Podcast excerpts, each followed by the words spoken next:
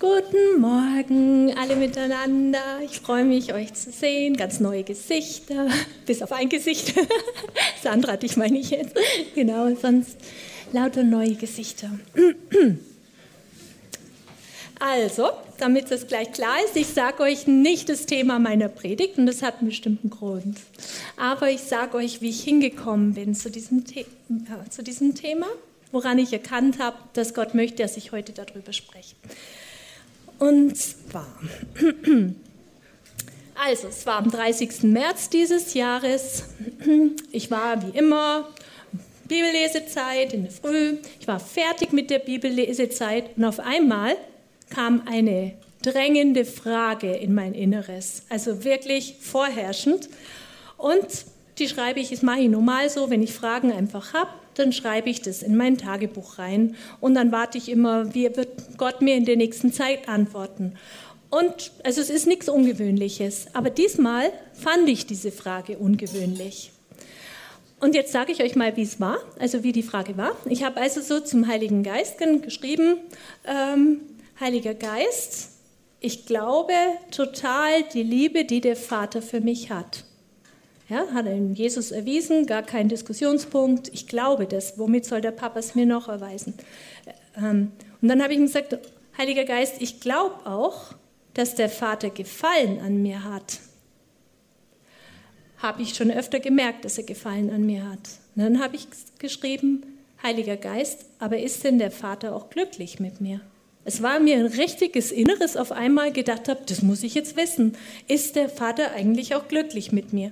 Oder ist es einfach so eine Liebe, so, so eine starke Liebe mit so einem Bedauern von wegen, oh, man liebt halt jemand, der auch krank ist, verunstaltet, so die hässlichen Hunde werden am meisten geliebt und so weiter.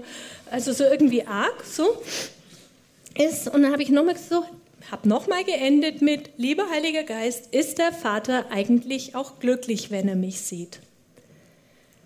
Genau. Und mir war es sehr ernst und ich habe in dem Moment gespürt, und das kennen bestimmt manche von euch, Gott hat die Frage gehört, also ich spüre das einfach immer, er hat das jetzt gehört, aber ich habe auch gleichzeitig gespürt, es wird jetzt keine Ja-Nein-Antwort geben, wie man es gerne hat. Ähm, er wird nicht einfach sagen, ja, kennst du doch Zephania, steht doch drin, Gott ist über dich fröhlich mit Jubeln und Jauchzen. Also ich habe gespürt, äh, da wird es eine längere Antwort geben. Dann bin ich gegangen, weil ich einfach, die Zeit war um. Und ähm, ein paar Tage später wollte ich, war ich gerade so an einem Feldweg, wollte gerade Fürbitte machen. Und dann hat Gott gesprochen. Dann hat er gesagt, ich will dir mit Psalm 23 antworten. Und in dem Moment, wo Gott es gesagt hat, wusste ich die Antwort schon. Ja? Also ich wusste, dass es die Antwort auf die Frage ist und nicht auf eine andere Frage. Das ist, und ich wusste, was er mir sagen will. Und zwar, dass der Hirte glücklich ist, wenn die Schafe keinen Mangel haben. Der Hirte ist dann glücklich, wenn ein Schaf wohlgenährt ist, wenn es alles hat, was es braucht, vollkommen getröstet ist und sich nicht fürchtet. Der Hirte ist dann nicht glücklich, wenn er sieht, dass das Schaf rumläuft, als wenn es gar keinen Hirten hat. Deswegen habe ich euch den Bibelvers aufgeschrieben. Ich kann es nicht lesen. Ja, genau. Da geht es um Jesus. Und als er das Volk sah, jammerte es ihn, denn sie waren geängstet und zerstreut wie Schafe, die keinen Hirten haben. Das ist ein Beispiel dafür, wo Jesus eindeutig, wenn es ihn jammert, war er nicht ganz glücklich. Ja? Oder wenn wir lesen, wie Jesus über Jerusalem gedacht hat, wo Jesus sogar geweint hat, als er die Stadt gesehen hat, die Stadt, die er liebt, die Stadt, an der er wohlgefallen hat. Aber er war glücklich, weil sie sich, er war nicht glücklich, weil sie sich nicht sammeln ließen. genau. Also, damit es ganz klar ist, ich will jetzt nicht so ein, ihr müsst euch Sorgen um den Papa im Himmel machen, weil er da weinend im Himmel ist. Also ich will nicht sagen, Gott ist nicht glücklich, weil Gott in sich ist glücklich. Diese Dreieinigkeit ist total glücklich. Wir wissen, dass Jesus, das auf ihm Freudenöl ist, wie auf niemandem sonst. Es gab nie einen Menschen, der so ein Freudenöl auf sich gehabt hat wie Jesus. Ja? Also da ist absolute Freude. Und trotzdem gibt es etwas, dass Gott im Hinblick auf die Not von Menschen auch betrübt sein kann. Das wissen wir vom ganzen Alten Testament immer wieder, wenn Gott sagt, hey, hey, da ist so Gewalttat und das, wo er ausdrückt, dass es ihm was ausmacht. Ja? Und ich kann tatsächlich mich über etwas freuen, über einen Menschen und nicht äh, und trotzdem nicht glücklich sein. Ja? Ich kann, wenn mein Mann von der Arbeit heimkommt, mich mega freuen, dass er heimkommt, weil ich ihn einfach lieb habe aber wenn ich dann sehe, wie fertig er ist und dass er eigentlich gesundheitliche Probleme hat, weil es viel zu viel Stress ist, dann kann ich auch im Blick auf ihn unglücklich sein. Oder wenn ich mein Kind an mein Kind denke, hey, ich freue mich total über mein Kind, ich, also da ist wirklich eine große Freude da. Und dann ähm, denke ich, es gefällt mir auch total gut. Ich finde es absolut süß, wie das da spielt. Das ist süß. Wenn es redet, das ist so süß. Und trotzdem kann es sein, dass ich nicht glücklich bin, weil das Kind gerade so gemobbt wird in der Schule. Also ich, diese, in diese Gedanken hat Gott mich reingeholt. Ja? Und er hat mich auch gefragt, wann bist du eigentlich richtig glücklich im Blick auf deine Kinder? Und da kann wahrscheinlich fast jede Mama antwortet das gleiche wie ich. Wenn meine Kinder glücklich sind und sie in nichts Mangel haben, es gibt so Situationen, dann bin ich absolut glücklich. Also im Blick auf das Kind. Und der Hirte ist auch so. Absolut glücklich ist der Hirte, wenn die Schafe wohlgenährt sind, gesund, glücklich, getröstet, ohne Angst, wenn sie keinen Mangel haben. Genau. genau. Ich habe da noch ein bisschen, das mache ich jetzt kürzer als im ersten Gottesdienst. Ich habe ein bisschen studiert, Wann ist denn Gott glücklich gewesen in der Bibel? Und das hat mich daran festgemacht, wenn er gejauchzt hat. Also jeden Tag hat Jesus sich mit seinen Jüngern über irgendwas, sie haben gelacht und waren glücklich. Aber wann war Jesus total aus dem Häuschen? Das war da, als die Jünger wiedergekommen sind, gell? als sie wieder, als sie wirklich äh, geheilt haben, Dämonen ausgetrieben und dann konnte Jesus nicht an sich halten, hat im Geist gejauchzt und gejubelt. Und im Alten Testament gibt es auch zwei so Stellen. Es gibt nicht viele Stellen, wo Gott jauchzt, aber immer hat es mit der Rettung von Menschen zu tun. Im Alten Testament, ein, zu dem Zeitpunkt, als Gott äh, Israel aus Ägypten rausrettet, da heißt es, da hat er gejauchzt. Und dann gibt es noch eine Stelle eben bei Zephania, da spricht Gott über das, was er tun möchte. Und zwar, dass er sein Volk retten möchte. Er möchte sie, ha, das habe ich euch aus meinem Tagebuch rauskopiert, aber das könnt ihr nicht lesen, es ist zu klein da spricht äh, er drüber, wenn er den Feind weggefegt hat. Also das ist etwas in der Elberfelder Bibel wird es so übersetzt, wenn er in unserer Mitte ist, wenn wir kein Unglück mehr sehen, wenn er bei uns ist und so. Also das ist richtige Aufzählung und alles, ihr müsst euch mal vorstellen, den Gott, den wir dienen, alles, was ihn zum Jauchzen bringt, ist, wenn er uns retten kann oder heilen kann. Also alle, Achtung, Hammer, Hammer, genau. Ja, der Hirte ist glücklich, wenn er Hirte sein kann. Ja, wenn das Schaf nicht sagt, ich habe ja gar keinen Hirten, keiner kümmert sich um mich. Das ist jetzt von mir eine Zusammenfassung vom Psalm 23 aus Sicht des Hirten. Der Hirte ist glücklich, wenn es dem Schaf an nichts mangelt. Und dann kommt die Aufzählung, wenn das Schaf auf grünen Auen lagert und satt ist, wenn das Schaf an stillen Wassern getrunken hat, wenn die Seele des Schafes erquickt ist, wenn sich das Schaf auf grünen Wegen befindet, auf guten Wegen befindet, wenn sich das Schaf auch dann nicht fürchtet, wenn es dunkel wird, wenn es nichts mehr sieht, weil es glaubt, dass der Hirte da ist. Wenn sich das Schaf von ihm Trost holt, wenn es Trost braucht. Die zweite Folie lasse ich jetzt doch weg, weil ich im ersten Gottesdienst zu lang gemacht habe. Genau. Ja. Dann äh, sind wir noch mal bei Psalm 23. Was ist jetzt neu an dem, was Jesus mir gesagt hat? Also ich kannte vorher Jesus schon als Hirten und ich kannte mich auch als Schaf und ich kannte diesen Psalm schon vorher, dass wenn es irgendjemand aus meiner Umgebung schlecht geht, dann nehme ich diesen Psalm und bete ihn, ja? Oder ich bete ihn für mich. Also ich kannte das schon vorher. Aber neu für mich war jetzt diese Sicht des Hirten, dass der Hirte dann glücklich ist, wenn ich auch alles nehme. Nicht, äh, ja, genau. Und wenn mir nichts fehlt, also nicht so wie im Kaninchenstall, der Vergleich gefällt mir gut.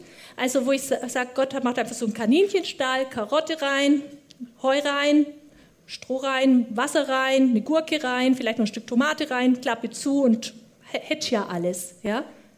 Aber Gott ist dieser Hirte, dem ist es nicht egal, ob das Schaf ist oder nicht. Er ist ständig darauf aus, wo sind gute Weiden, wo ist, wo ist ein stilles Wasser, wo können die gut lagern. Ja? Geht es meinem Schaf gut? braucht es Trost, braucht es Versorgung. So ein Hirte hatte auch die Aufgabe, dass er ärztlich versorgt, wenn irgendwie eine Krankheit da war, wenn eine Verletzung da war. Der Hirte war ständig bei den Schafen. Er hat sein Leben reingesetzt in die Schafe. Das ist was anderes als Kaninchenstall. Es ist nicht nur ein nettes Bild, dieser Psalm 23, mit dem wir uns trösten, wenn wir in großer Not sind, dieser Psalm 23 ist in der Tat die Vision von einem Hirten. Es ist die Vision des Hirten, wie er das sieht. Er will, dass wir nichts Mangel haben. So soll es sein aus seiner Sicht. Und jeden Tag. Dieser Psalm ist nicht nur, wenn es uns schlecht geht. Es ist jeden Tag, ist das seine Sicht für uns. Und das ist dieses Leben im Überfluss, von dem Jesus gesprochen hat. Ein Leben ohne Mangel, wo alles da ist. Leben in Fülle. Genau, und was mir aufgefallen ist, das ist in Psalm 23, da kommt dieses verlorene Schaf gar nicht vor. Ist ja komisch, oder? Die ganze Zeit, wenn man jetzt ein Kind fragen würde, hey, woran, äh, beschreib mal, was sagt denn Jesus über Schafe, dann würde es sagen, ja, das ist sowas und das verläuft sich. Ist total wertvoll, man sucht es und dann verläuft sich's wieder. Also dieses verlorene Schaf ist da immer so stark betont. Und, aber in Psalm 23 heißt es nicht, äh, okay, und wenn ich mich verlaufen habe, dann wird er mich schon suchen also der Psalm 23 ist so ein Idealbild von einem Hirten, dass es gar nicht dazu kommt, dass das Schaf sich verläuft, weil es einfach keine Angst hat, weil es weiß, dass er da ist, weil es glaubt, dass er da ist. Ich habe das die Woche, äh, am Montag hat es bei uns auf dem, hat's gedonnert und geblitzt, gab es Gewitter. Da ist ein Pferd bei uns total durchgedreht. Ja? Alle Pferde sind ganz ruhig, das eine Pferd bäumt sich auf, rennt rum und so und es brauchte drei Leute, um das Pferd zu beruhigen. Äh, und dann, dann läuft man halt weg. Dann kommt es dazu, dass man verloren ist, wenn man Angst hat, wenn man denkt, der Hirte ist nicht da. Genau. Jo, was für eine Vision von einem Hirten, dass alle Schafe vertrauen, dass er da ist. Jo, es ist keine Liegestuhlvision. Es ist nämlich so, dass die Weide überall ist. Weil das ist eine große Gefahr, wenn wir denken, dass es am Tag so eine Ruhezeit braucht und da kriegen wir alles. Da gibt uns Gott alles. Da füllt er all unseren Mangel auf. Dann verpassen wir ihn am Rest vom Tag. Also wir, wir, sind den ganzen Tag auf der Weide. Nicht nur, wenn wir auf dem Sofa sitzen, was gut ist, weil wir dann nicht arbeiten und weil wir Jesus Raum geben. Aber wir müssen diesen Blick haben. Es gibt sehr volle Tage. Nicht jeder Tag gibt gleich viel Ruhe her. Und dann ist auch Weide. Dann ist auch der Hirte da. Wir kriegen von ihm immer was. genau. Beim Einkaufen beim, im Beruf, beim Autofahren, wenn wir mit den Kindern zusammen sind. Die Weide ist nicht erst, wenn die Kinder weg sind. Ja? Während du mitten bei deinen Kindern bist, schau, wie Gott dich versorgt, mit was er dich versorgt, wie viel Freude er dir an deinen Kindern gibt. jo.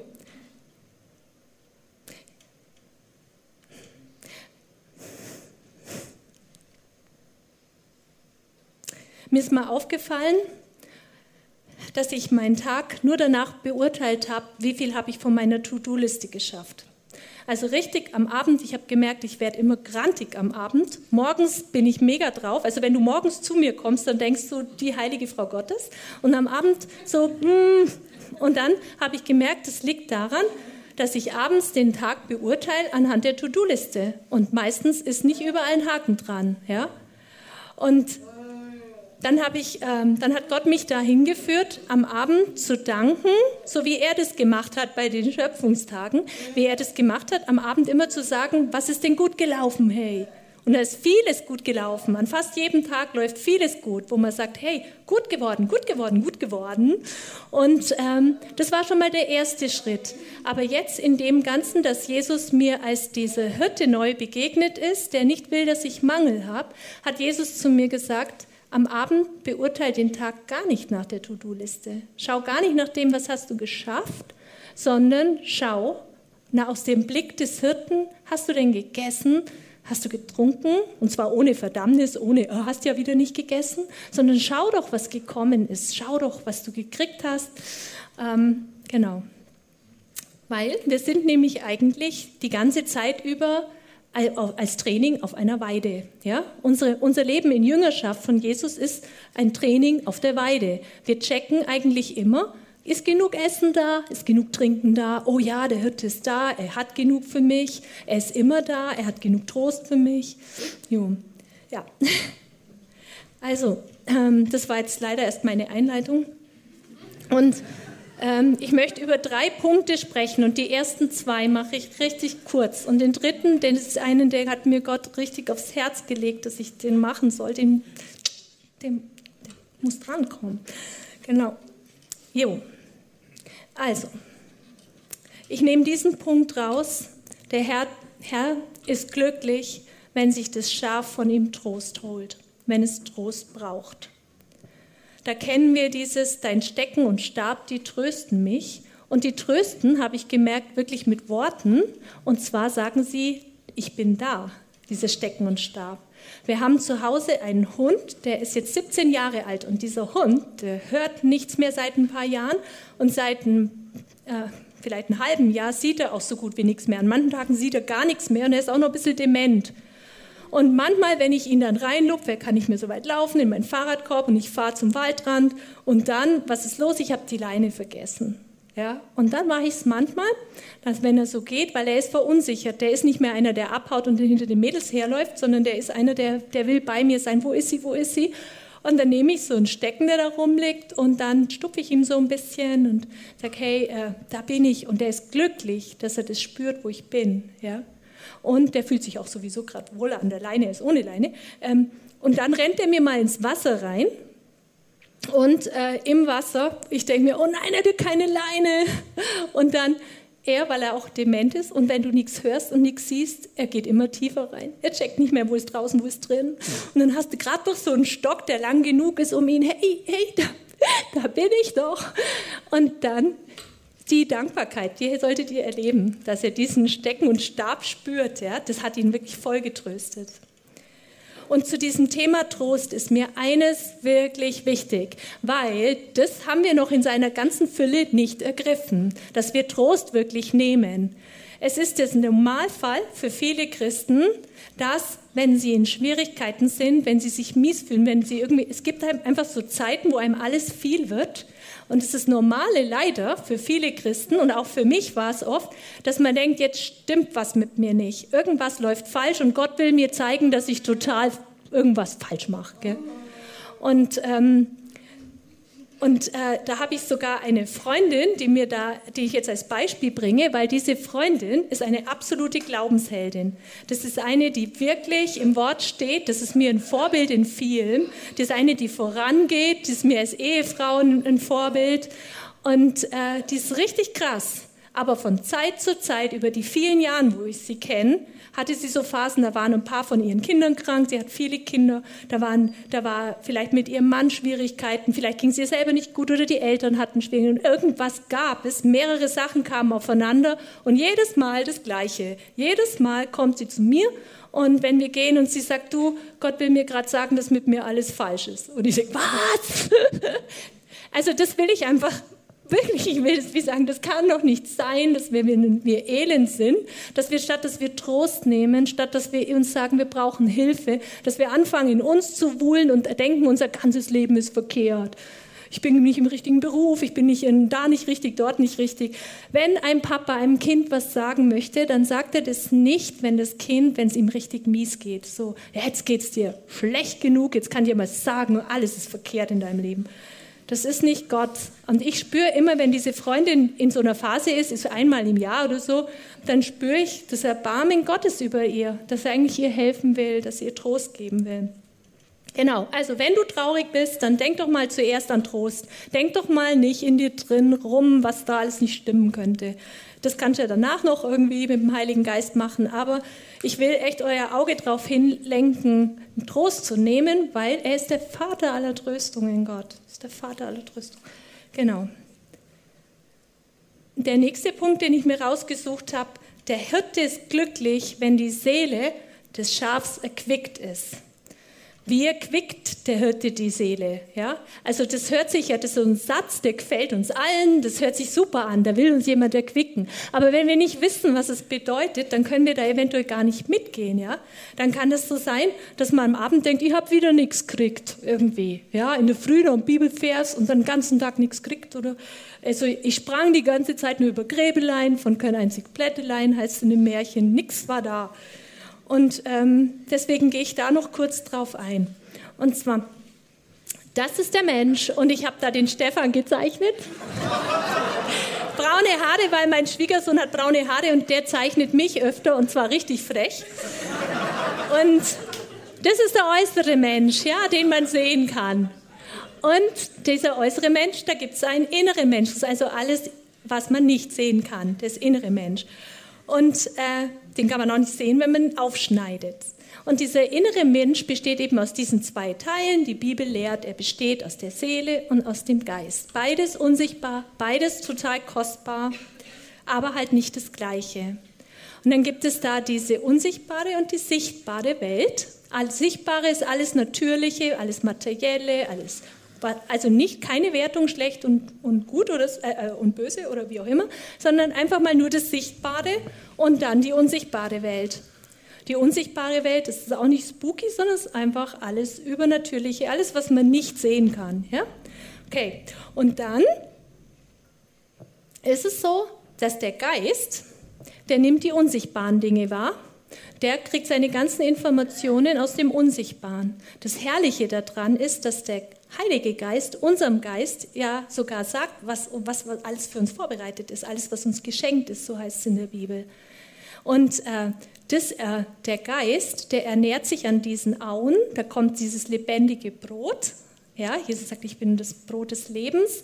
Das ist dieses Brot, das, wo, der, wo, wo Gott auch sagt, du, du lebst nicht nur vom Brot allein, sondern von jedem Wort, das aus dem Mund Gottes kommt. Das ist die geistliche Nahrung.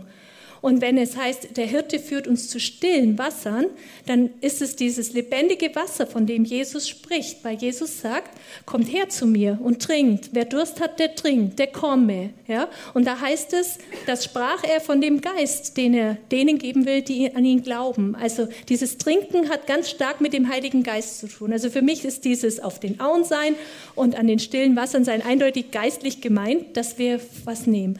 Aber dann gibt es ja auch noch die Seele. Und die Seele, die empfängt aus dem Sichtbaren, die, die nimmt was, ist nämlich wichtig, wenn, wenn Gott unsere Seele erquickt, dass wir verstehen, wie das geht.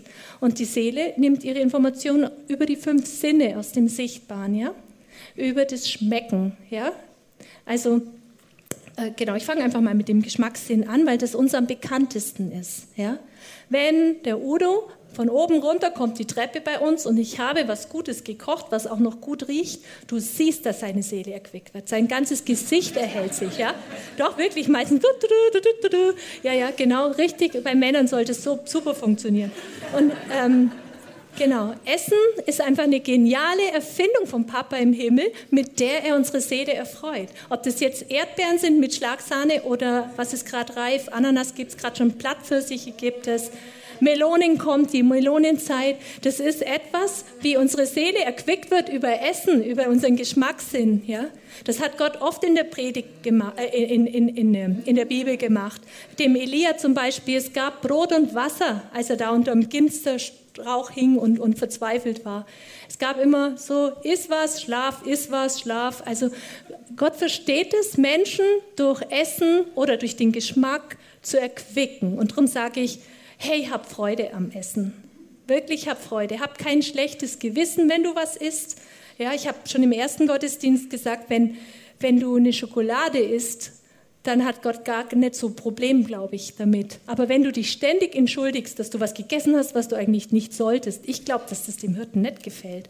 Oder ich habe mich dabei ertappt, dass ich öfter sage, hey, um 10 Uhr abends, das tut mir so leid, da will ich doch nichts mehr essen, jetzt habe ich mich schon wieder voll gefuttert um 10 Uhr abends, ist doch nicht gesund.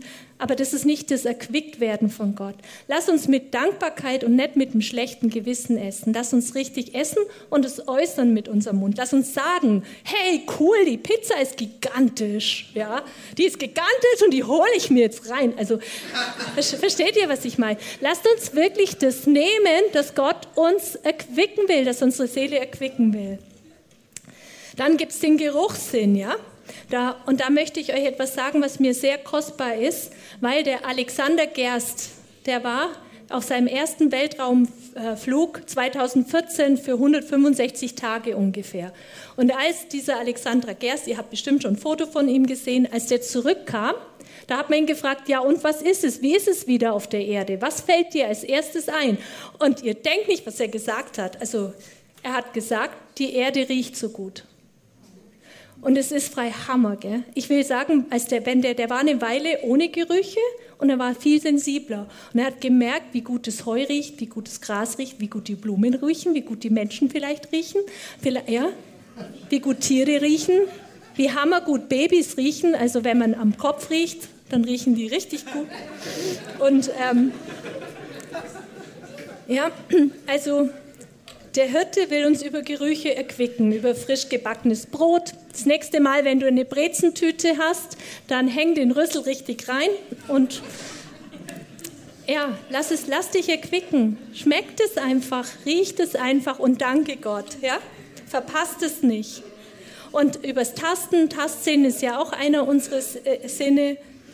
Ähm, wenn ein warmer Wind kommt, genießt es einfach. Gott hat es gemacht. Alles hat Gott gemacht. Alle guten Gaben kommen vom Vater. Wenn jemand dich umarmt, genießt es. Wenn du ein Tier streichelst, genießt es.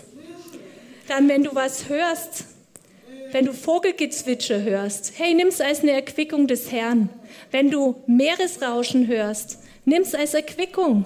Ja? Regentropfen, Wind, wenn ein Mensch dir ein liebes Wort sagt, hey, lass dich erquicken von Gott durch dieses liebe Wort, durch das, was durch deine Ohren reingekommen ist. Wenn jemand dir einen guten Witz erzählt, manchmal ist es, man ist zusammen und dann hat so eine Situationskomik. Denk nicht, das wäre irgendwie abgelöst von Gott, sondern nimm es als ein Geschenk von Gott, wie lustig das jetzt in deiner Gruppe ist und dass man was zum Lachen hat. Auch Lachen zu hören ist auch ein Geschenk. Wenn jemand lacht, weil es Gut, es gibt ein schlechtes Lachen und es gibt ein gutes Lachen, aber ihr wisst, was ich meine. Wenn jemand lacht, weil sein Herz voll Freude ist, dann lass dich dadurch erquicken, dass du das hören kannst. Genau. Dann gibt es äh, den Sehsinn als letztes, weil Gott erquickt uns auch ganz viel durch Sehen wenn wir die Berge sehen, wenn wir auf Gipfeln stehen und die Berge sehen, dann erquickt unsere Seele. Da brauchen wir gar nicht viel sagen. Wir stehen da, schauen die anderen Gipfel an und unsere Seele wird einfach erquickt. Ja. Beim Meer heißt es sogar, da kann man sich nicht satt sehen an dem Meer, weil man wird so gesättigt, kommt, man kann seinen Blick nicht lösen von dem Meer, das so schön ist. Dann etwas, wo ich längere Zeit ein Problem hatte, das war die Sonne, weil ich habe gemerkt, die Sonne scheint und ich bin spontan gut drauf. Und dann habe ich immer gesagt, ich bin nicht wetterabhängig, habe ich immer gesagt. Ich bin nur von Jesus abhängig, ich bin nicht wetterabhängig.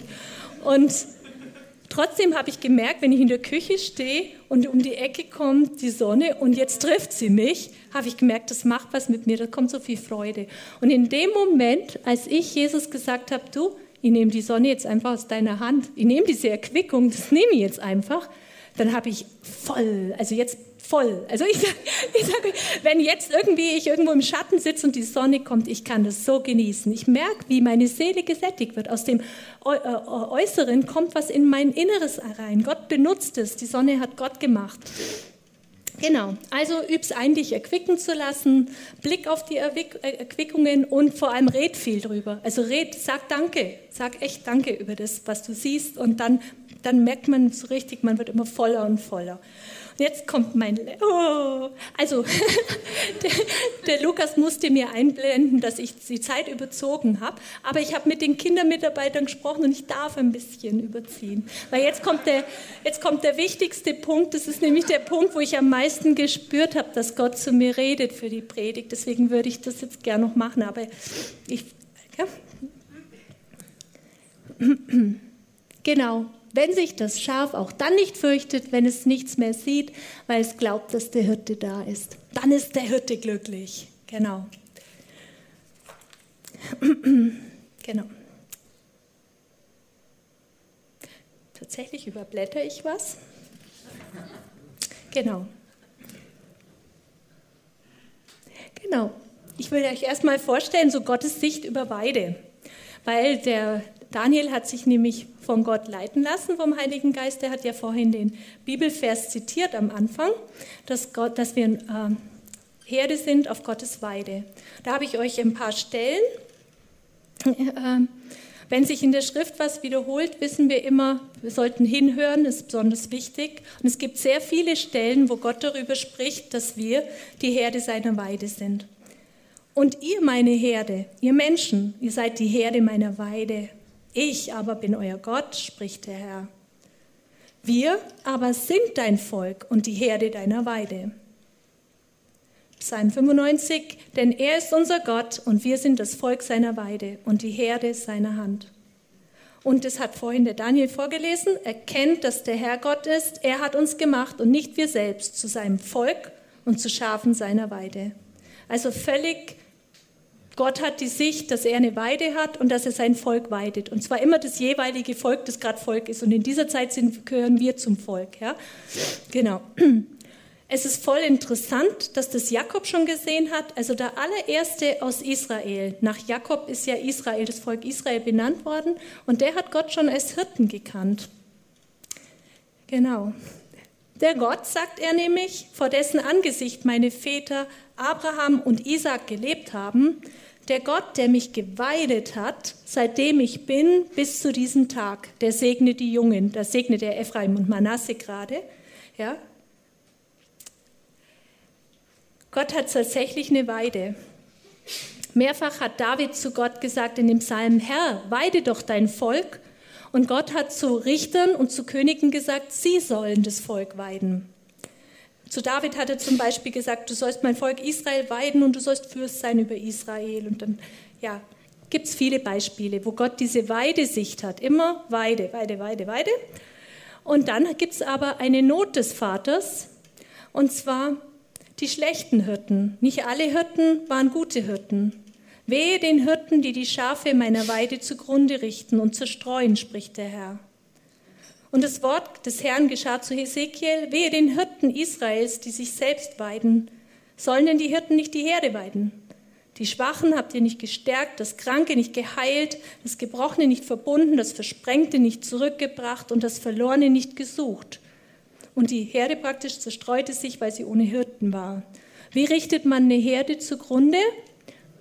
Indem man sich nicht um sie kümmert. Man braucht bei Schafen nicht viel machen, die können ohne Hirte nicht leben. Also das ist wahrscheinlich auch der Grund, denke ich, dass der Abel schon Schafhirte war, also praktisch schon vor dem Sündenfall war er Schafhirte. Ich denke, weil sie einfach gemerkt haben, die Schafe kriegen es nicht auf die Reihe ohne Hirten. Ja, die brauchen den Hirten total. Genau. Und dann verheißt Gott aber, dass dieser eine Hirte kommen wird. Genau. Und das, diese Verse, das, das sind ein Teil der Verse im Alten Testament, aber es sind sehr bekannte Verse. Ja, also das Volk kannte diese Verse. Und ich werde einen Hirten über sie einsetzen, der wird sie weiden. Meinen Knecht David, der wird sie weiden, der wird ihr Hirte sein. Siehe, der Herr, Herr kommt in Kraft, er wird seine Herde weiden wie ein Hirte. Er wird die Lämmer in seinen Arm sammeln und den Bausch seines Gewandes tragen und die Mutterschafe leiten. Und dann in Micha geht es um Jesu Geburt. Und er, also Jesus, wird auftreten und sie weiden in der Kraft des Herrn und in der Hoheit des Namens des Herrn seines Gottes. Ja? Also das ist bekannt gewesen. Und dann wurde Jesus geboren. Und er kannte die Pflichten sehr gut. Er kannte ja die Schriften von seinem Vater und Jesus kannte auch die Hirten aus der Umgebung. Und dann habe ich mich jetzt einfach gefragt, gibt es irgendetwas, was denn Jesus an den Pflichten des Hirten besonders wichtig war? Und das liest man ganz einfach in Johannes 10. Das ist nämlich dieses Kapitel, wo Jesus sich outet als der gute Hirte. Genau. Der gute Hirte, sagt Jesus, ein Kennzeichen, der lässt sein Leben für die Schafe. Und das ist für mich so eine richtige, wie soll ich sagen, so ein Stutzpunkt. Immer wenn ich das gelesen habe, habe ich gedacht, ist doch nicht normal.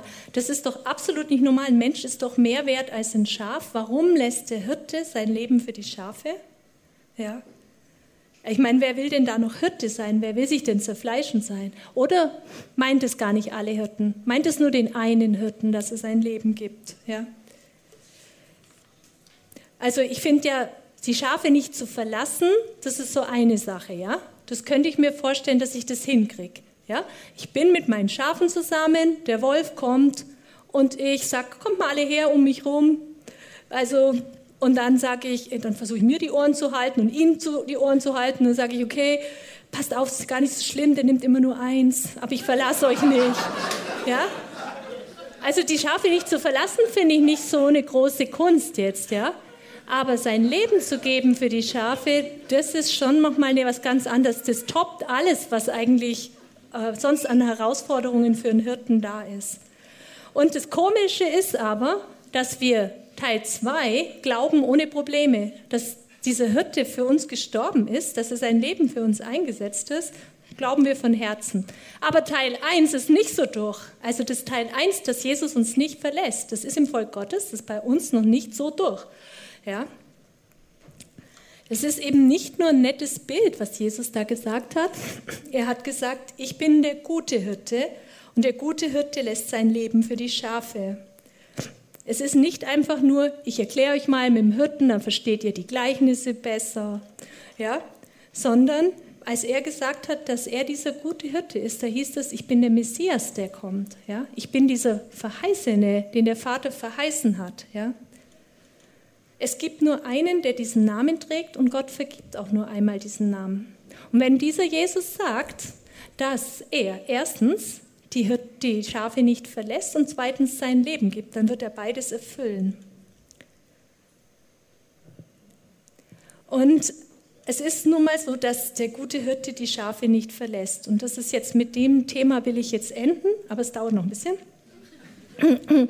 Es gibt diese Möglichkeit gar nicht, dass Jesus dich verlässt. Die gibt es nicht.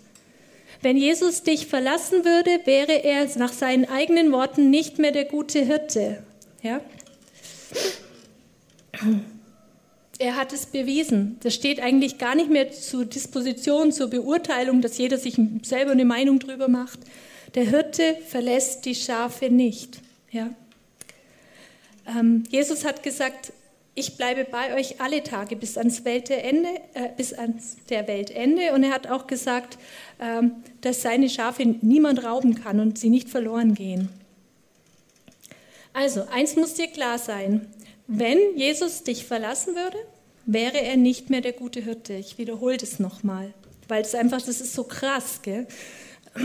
weil wir glauben müssen, ein für alle Mal, dass Jesus uns nicht verlässt. Weil wenn wir immer wieder daran zweifeln, ob Jesus bei uns bleibt, dann äh, äh, werden wir wie Schafe, die sich äh, verlaufen, wie weg, die wegrennen. Ja. Jesus würde auch vor dem Vater scheitern, wenn er dich verlassen würde. Der Vater hat da sehr deutliche Worte gefunden. Der Vater hat gesagt, weh dem nichtigen Hirten, der die Schafe verlässt. Das Schwert über seinen Arm und über sein rechtes Auge. Sein Arm verdorre ja verdorre und sein rechtes Auge erlösche ja erlösche. Und der Vater hat versprochen, der Herr wird sein Volk nicht verlassen. Der Herr wird sein Volk nicht verstoßen, er wird sein Eigentum nicht verlassen. Die Treue Gottes ist so wichtig und wir sollten nie an Gottes Treue zweifeln, ja? Selbst wenn wir untreu werden, wird er treu bleiben. Ja? Sieh dich nicht als verlorenes Schaf ohne Hirte. Wenn du sagst, dass Jesus dich verlässt, dann sagst du eigentlich, er ist so ein Mietling, wie Jesus vorhin in dem Vers gesagt hat, das ist ein Mietling, der, wenn der Wolf kommt, dann, dann läuft er weg. Das ist ja fast ein, naja, nicht Schimpfwort, aber ist auf jeden Fall kein schönes Wort, ja. Du sagst zu Jesus, er wäre ein Mietling, wenn du sagst, dass er dich verlassen, verlassen würde. Lass uns das wirklich nicht von unseren Gefühlen abhängig machen, dass Jesus da ist. Ich habe jetzt noch hm, recht viel vorbereitet, aber.